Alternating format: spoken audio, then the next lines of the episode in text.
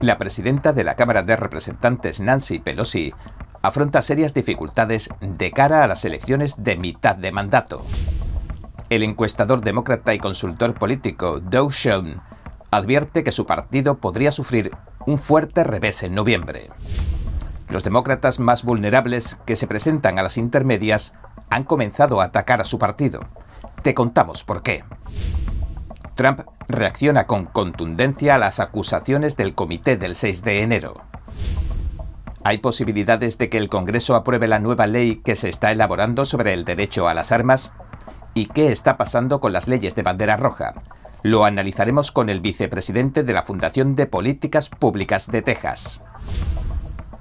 Desde hace mucho tiempo se piensa que la OMS está trabajando bajo las órdenes del Partido Comunista Chino. Ahora algunos congresistas están empezando a alzar la voz. Bienvenidos a En Primera Plana, soy David Rojas. Recuerda que estamos en Telegram, que nos puedes ver en Epoch TV de Epoch Times y que si no tienes tiempo mientras cocinas, conduces o haces la compra, puedes escuchar nuestros audios en varias plataformas de podcast. Y ahora, entremos en materia.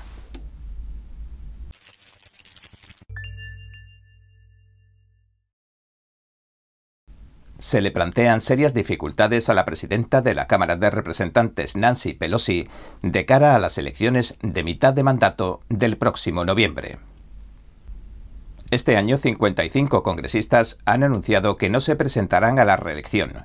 Entre los 55 legisladores se encuentran 6 senadores y 49 legisladores de la Cámara de Representantes. De los 49 representantes, 32 son demócratas. Según Ballotpedia, no se veía una tasa de retiradas tan alta en las filas demócratas desde 2014, hace cinco ciclos, cuando el 8,5% de los demócratas no se presentó a la reelección.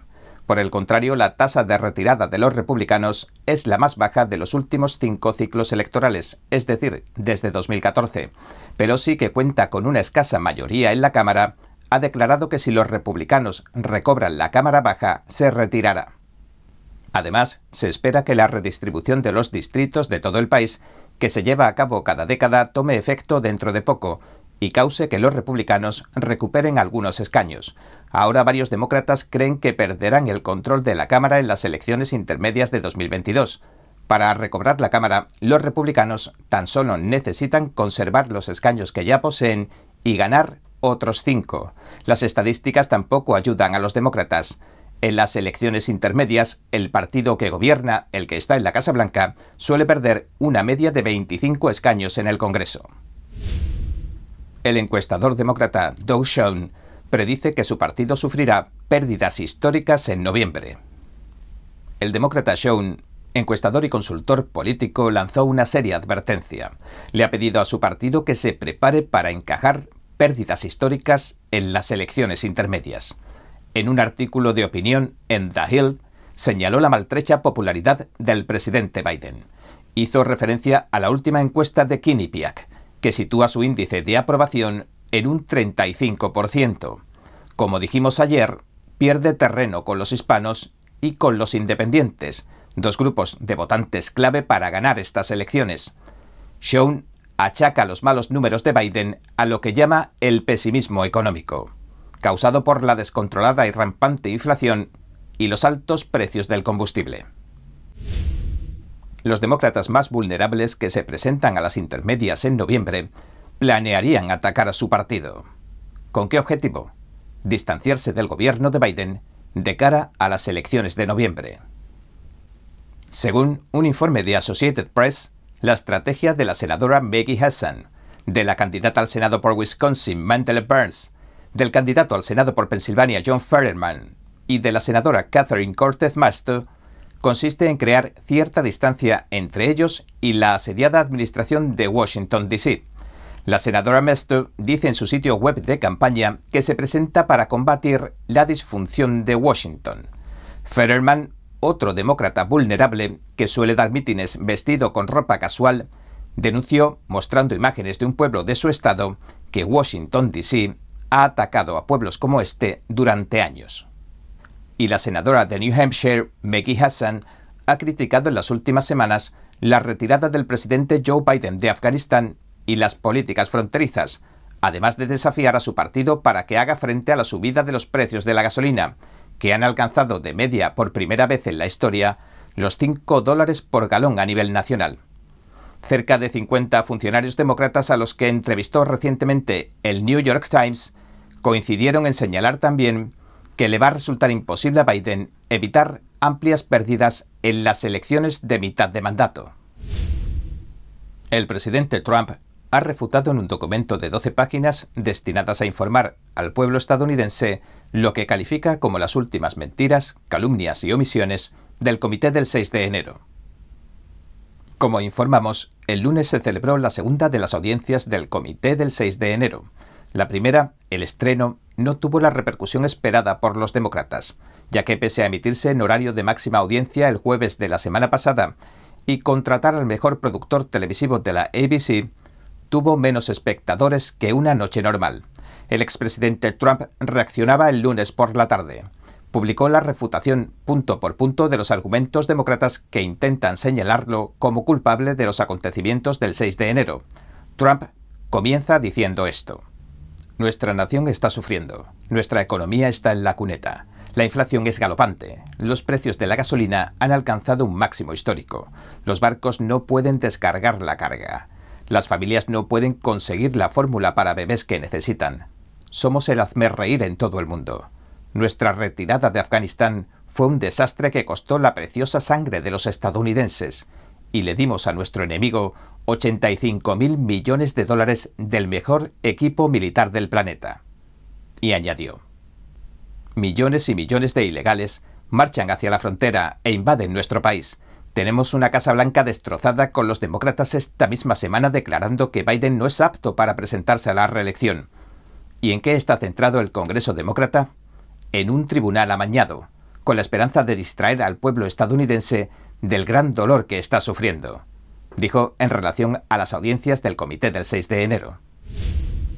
Un nuevo parque honrará la memoria de los veteranos de Estados Unidos, en el enclave se erigirá una asta de bandera más alta que el Empire State Building. La monumental asta honrará la memoria de todos los veteranos que han servido al país desde la Guerra de la Independencia. El Parque del Asta de la Libertad abrirá sus puertas en la ciudad de Maine, del condado de Washington. Se podrá ver el asta más alta y la bandera más grande de todo Estados Unidos como símbolo del compromiso y el sacrificio que hicieron los veteranos para proteger la libertad de Estados Unidos. Según el comunicado de prensa oficial, el Parque del Asta de la Libertad es un nuevo tipo de destino que se inaugurará el 4 de julio de 2026, con motivo del 250 aniversario de los Estados Unidos. El Parque del Asta de la Libertad estará situado en 2.500 acres en Columbia Falls y se convertirá en el único lugar del país en el que se honrará a los más de 24 millones de veteranos fallecidos que han servido a este país desde la Guerra de la Independencia. El sitio web del parque dice que será el destino patriótico más importante del país y añade lo siguiente. En parte monumento nacional, en parte aventura histórica, en parte museo tecnológico inmersivo y en parte maravilla arquitectónica. Este es un destino en el que todos podemos unirnos como simples estadounidenses. El comentarista de la Fox, Tucker Carlson, dio la voz de alarma sobre las políticas de bandera roja que planea aprobar un grupo de congresistas de ambos partidos. Tucker señaló que existen algunos problemas con las leyes de bandera roja. Estas normativas prohíben que ciertas personas con problemas de salud mental principalmente no puedan poseer armas de fuego. Hasta ese punto todo el mundo estaría de acuerdo. El problema radica en que podría instrumentalizarse para desarmar a los enemigos políticos. Te podrían retirar el derecho en base a una denuncia que cualquiera presenta en tu contra y que podría haber hecho por motivos políticos o porque simplemente te odia. El debido proceso, es decir, dejaría de existir la premisa de que alguien es inocente hasta que se demuestre lo contrario todo el mundo pasa a ser culpable en cuanto se registre una denuncia. Tucker afirma lo siguiente. Sobre la base de esa denuncia no probada, pierde su libertad y su capacidad para defenderse a sí mismo y a su familia. El comentarista continuó diciendo que incluso la Corte Suprema declaró inequívocamente en contra de las leyes de bandera roja. A continuación, describió el caso judicial en cuestión, Caniglia contra Strom, que se decidió el año pasado. Los jueces le devolvieron las armas de fuego a un señor de 68 años que no había cometido ningún delito y que estaba completamente cuerdo. Previamente se las habían quitado porque su esposa simplemente lo denunció después de mantener una discusión. Tucker afirmó que cuando el caso llegó al Supremo se votó 9 a 0, porque nadie puede confiscarte tu propiedad, ni meterte en la cárcel porque no le gustes. También señaló que los abogados especializados en las leyes de bandera roja de Florida dicen que cuanto más pague el cliente por el asesoramiento legal, mejores resultados va a obtener. Así que la gente de escasos recursos lo tiene aún peor. Dos dementes han matado recientemente a tiros a adultos y niños inocentes y desprevenidos en Búfalo y Ubalde. Los demócratas han aprovechado este terrible suceso para impulsar su agenda de desarme paulatino de la población. Aseguran que el problema se resolverá limitando el derecho a las armas de fuego que siempre ha poseído la población que cumple las leyes sin prestar atención a datos como que se cometen muchos más asesinatos con otros tipos de armas como los cuchillos, o que las ciudades con las mayores prohibiciones de armas de fuego son las que más tiroteos y muertes por armas de fuego registran, el Congreso parece estar avanzando con una nueva ley sobre las armas de fuego. Nuestro compañero Steve Lenz entrevistó a Derek Cohen, el vicepresidente de políticas de la Fundación de Políticas Públicas de Texas, le pedimos que nos aclarara en qué consisten las leyes de bandera roja que incluirá la nueva ley sobre armas que, a día de hoy, están elaborando ambos partidos. Por supuesto, según tengo entendido, el acuerdo al que se llegó es para promulgar el modelo de ley de las banderas rojas y luego ofrecer financiación a los estados que la apliquen. Ahora bien, en algunos estados como Texas se prohíbe en realidad que se promulguen nuevas normas federales, así que para seguir adelante, antes tienen que derogar la ley que ya tenemos. Pero según tengo entendido, el acuerdo de cooperación se basa esencialmente en hacer, ya sabes, que haya dinero para hacer eso especialmente en un momento en el que se está revelando en Internet la información personal de los jueces del Tribunal Supremo, e incluso se ve a los oponentes políticos buscando venganza. Hemos oído hablar hasta de falsas reclamaciones por abuso de menores, entre otras cosas. Le preguntamos si no se podría usar estas leyes de bandera roja como arma arrojadiza. Bueno, vemos que las leyes de bandera roja se promulgan de forma diferente en los distintos estados. Todavía no he visto ninguna que cumpla mi criterio, es decir, que castigue a los denunciantes.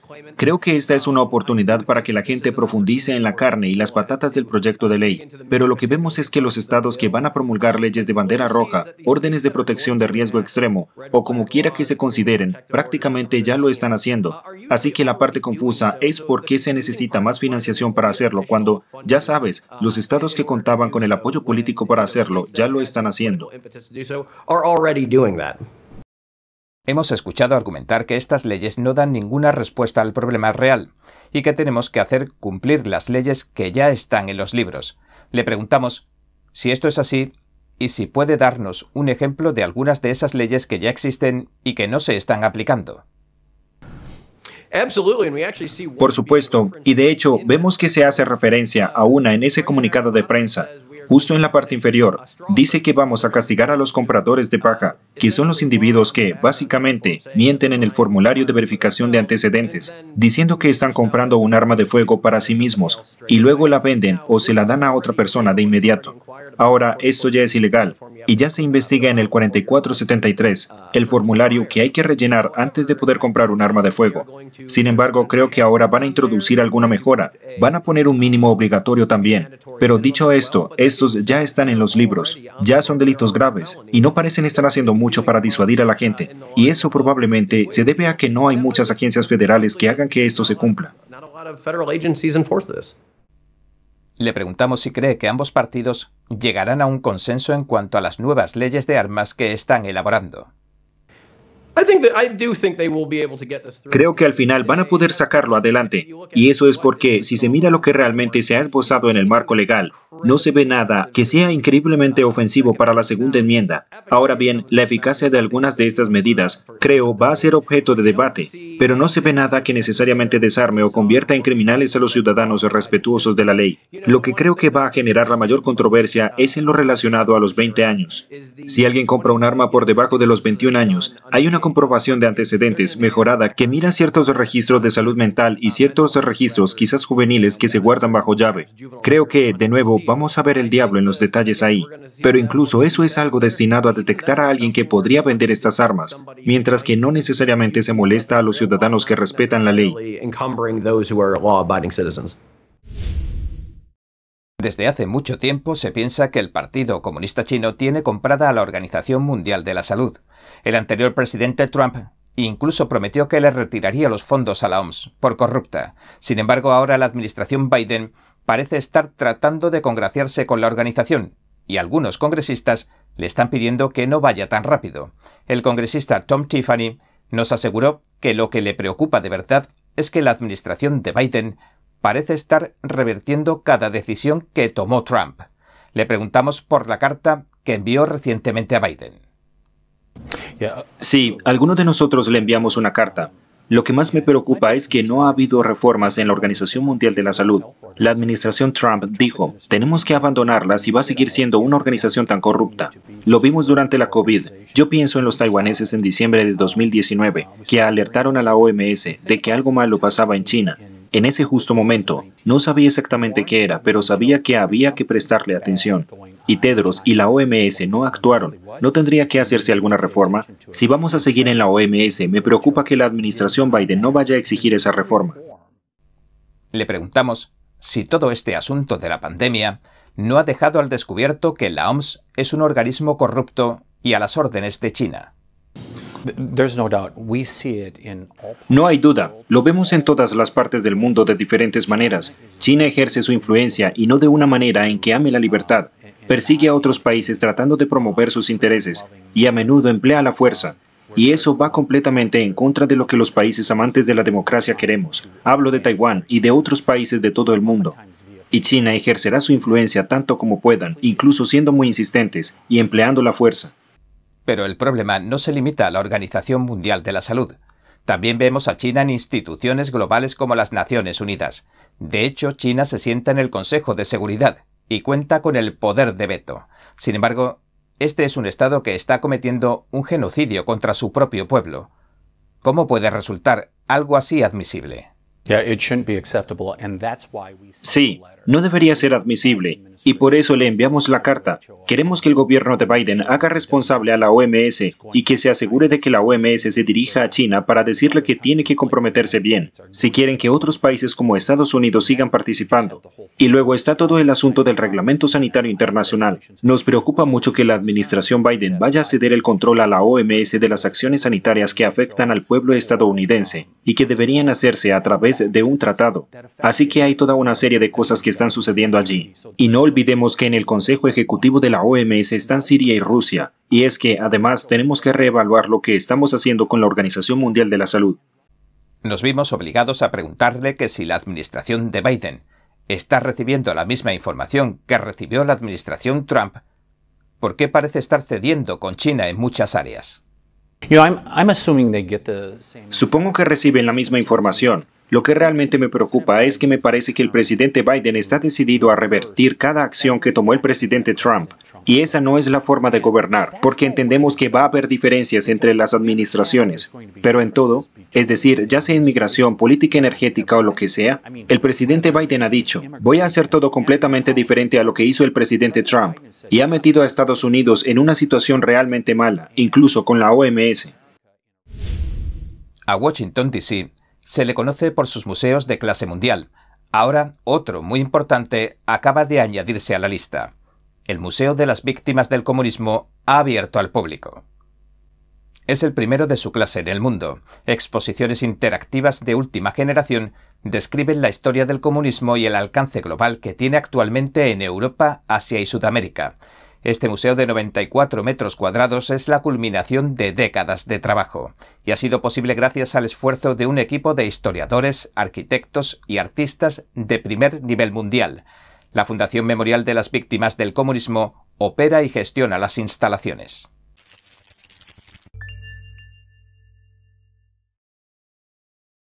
Bien, este ha sido nuestro episodio de hoy. Gracias por sintonizarnos. Si te gusta nuestro programa, por favor, no olvides darle a me gusta, suscribirte y compartir este vídeo con tus amigos y tu familia, porque todo el mundo merece conocer los hechos.